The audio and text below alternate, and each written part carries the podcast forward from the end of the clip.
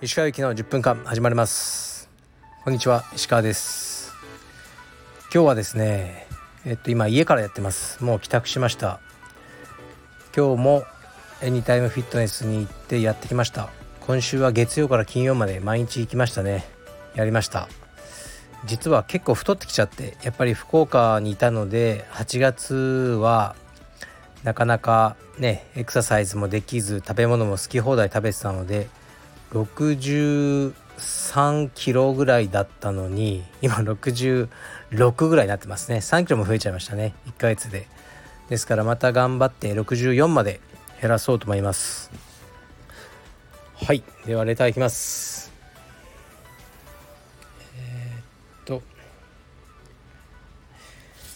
えー、黒帯の1段2段3段というのは師匠が与えるものなのでしょうか？それとも、えー、終了年数の満了を迎えるたびに自分で申告して足していくものでしょうか？師匠がくれるまでは色帯同様に待つものなのでしょうか？はいありがとうございます。そうですね。黒帯ねもう一般の生徒さんでも黒帯でね長い人が増えてきたからこういう問題がありますね。まあ問題というかそれはそれぞれの道場が決めればいいことですけど青山ですとカルペディエムのもう自動的です。黒帯のなった後ね初段まず無段なんですね。無段。それから初段2段3段。ここが今僕です。えー、ね、上がっていくのはもう自動的にあの、ね、お金を払って申請すれば上がっていくっていうことにしてます。僕に聞かなくてもいいです。申請があれば僕があの受理します。まあ各支部で決めましょう。でこれもねもう僕も個人的にはね黒帯取った後はまあ興味はないって言ってましたよね。ないんですよ。僕が別に初段だろうが4段だろうが5段だろうが。もうただね年を取ってるっていうのをね あの人に見せてるだけな気もしますけどまあねあの僕はあのこれちゃんとやっとかないとねあの僕の下の人が困るのでやっていこうとは思ってます。まあそれにね長い間やってるってだけでも素晴らしいかなとも最近になってね思ってますね。はい。次いきます。えー、っといつも放送ありがとうございます。毎日楽しく聞いております。石川先生のラジオに触発されて若い頃に好きだった映画を久しぶりに見ました。タランティーノ監督のレザボアドッグスとパルプフィクションです。タランティーノ監督はお好きでしょうか？私はこの2作品しか見てないのですが石川先生おすすめのタランティーノ作品があれば教えてください。よろしくお願いします。はいありがとうございます。毎日楽しく聞いております。というのは言ってあのますけど僕何度も語ってますよ。僕がタランティーノ好きだってこと話を。しかも飛行機でね僕の座った前の席がタランティーノが座ってた、ね、で話しかけようかと思ったみたいな話もしたことありますけどね。でパルプフィクションレザーボードックスこの2つを超える作品は僕はないですかね。やっぱタランティーノでは。でそのパルプフィクションは本当に好きでえっと何度か見てますね。映画館とかでも見に行って 2, 2年ぐらい前も行きましたかね。あの平日にこういう古い映画をかけてる映画館があってねであのパルフィクションがかかるって聞いたんでもうね行きました。でもう満席で、ね、しかも映画ファンしかいないから気持ちいいんですよね。で最初のディック・デールのあのね印象的なパルフィクションのテーマ曲のギターのリフが始まった時にこう観客がどよめいてましたね。おおっていう。最高でしたね。うんタランティーノ作品僕はまあこの2つ以外にはあんまりないかもしれないです。まあ平均的には結構面白いんですけどね。はい次いきます。えー、っと石川先生いつも楽しく拝聴しています。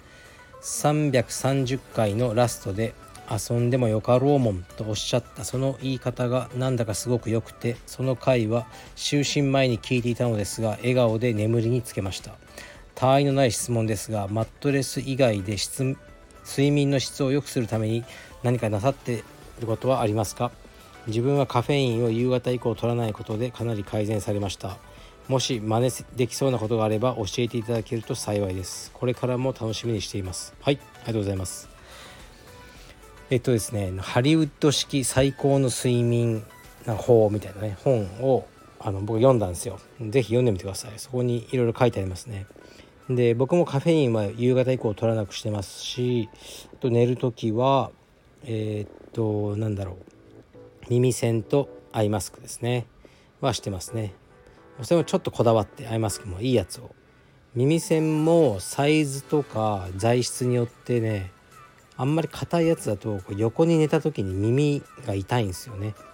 そういうのも気にしてます。でも一番大事なのは寝る時間と起きる時間を決めちゃうことだと思いますね。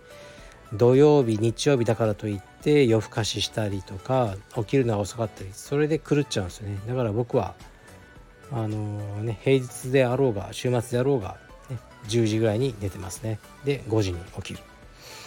うん。これが一番いいと思います。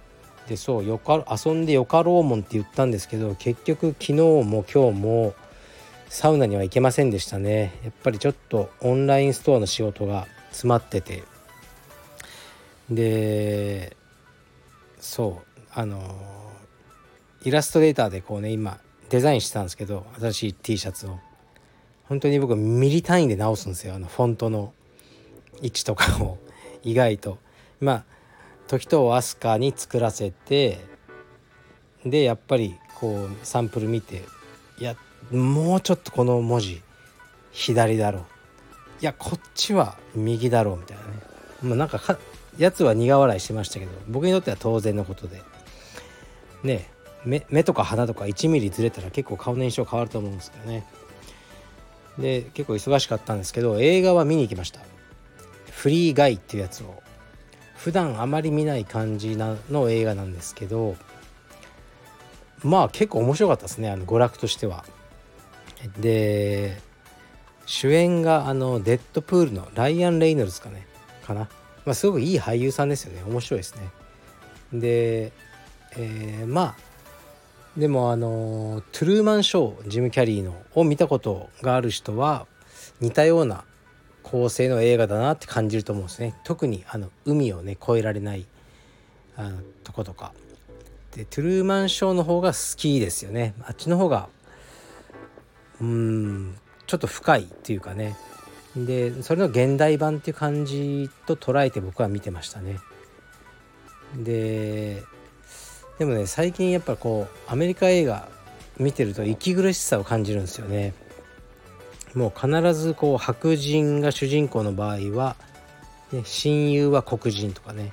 でなんか上司はちょっとインド系とかもううまくでアジア系のやつも出てくるとか散りばめてないともうどっかからね怒られちゃうみたいなのがあって、ね、今マーベルがやってるシャンチーです。かねあれはまあ中国系ですよねアジア人のねあのちょっと主人公も作っとかないと、ね、人権団体にみたいなところがあるのかもしれないし、まあ、中国市場ってこれから大きいですからねそこに向けて映画作ろうと思ってるでしょうね。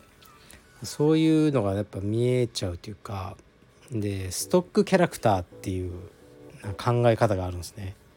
ストックキャラクター僕もねうまい説明ができないなと思ってさっきちょっとウィキペディア見たら吉本新喜劇のこと書いてあって吉本新喜劇の役者さんってこう場面とか日に日が変わってもその役者さん自体がもう演じる役が一緒じゃないですか。この人はもう一生チンピラ役、ね、この人は一生いいおかみさん。この人は一生こうこすいやつとかね。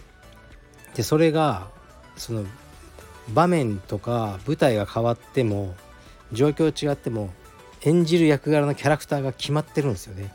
あれってすごく面白くてストックキャラクターっていうんですけどもう見る人がすぐ分かるわけですよ。その背景が人間関係が。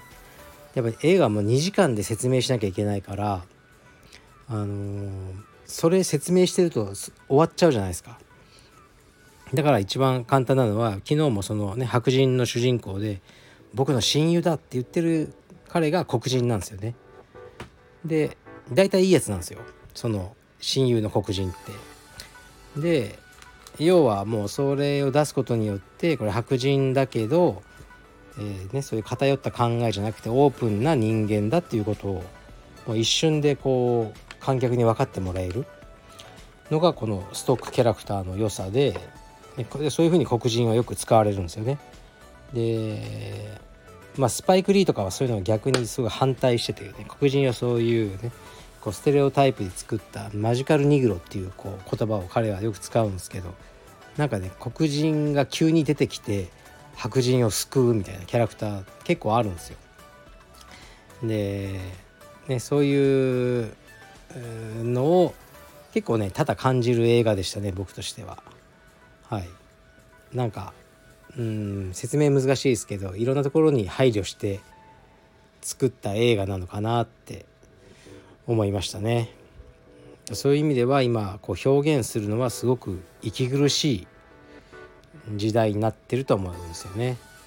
でもゆとり教育とかなってたのがでもやっぱダメだって今戻ってるじゃないですか。それと一緒でそろそろそういう時代も終わるんじゃないかなと僕は思いますね。本当にこのままいっちゃうともうねチビとかハゲとかデブとかもテレビとかで一切言えないようなあのねそういう表現の世界になりそうなので僕はあんまりそういうのはね好きじゃないんですよね。好きじゃないその言える世界の方が僕は好きなんですよね。だから表現の幅が狭まってしまうしあんまりその実世界との乖離がひどいなってテレビとかね見てると思ってしまうのでうん、僕はもうちょっと現実に近づいたあの表現の世界を見たいなと思ってます。はい、最後ちょっとねあの映画論に行ってしまいましたけどはいじゃあ失礼します。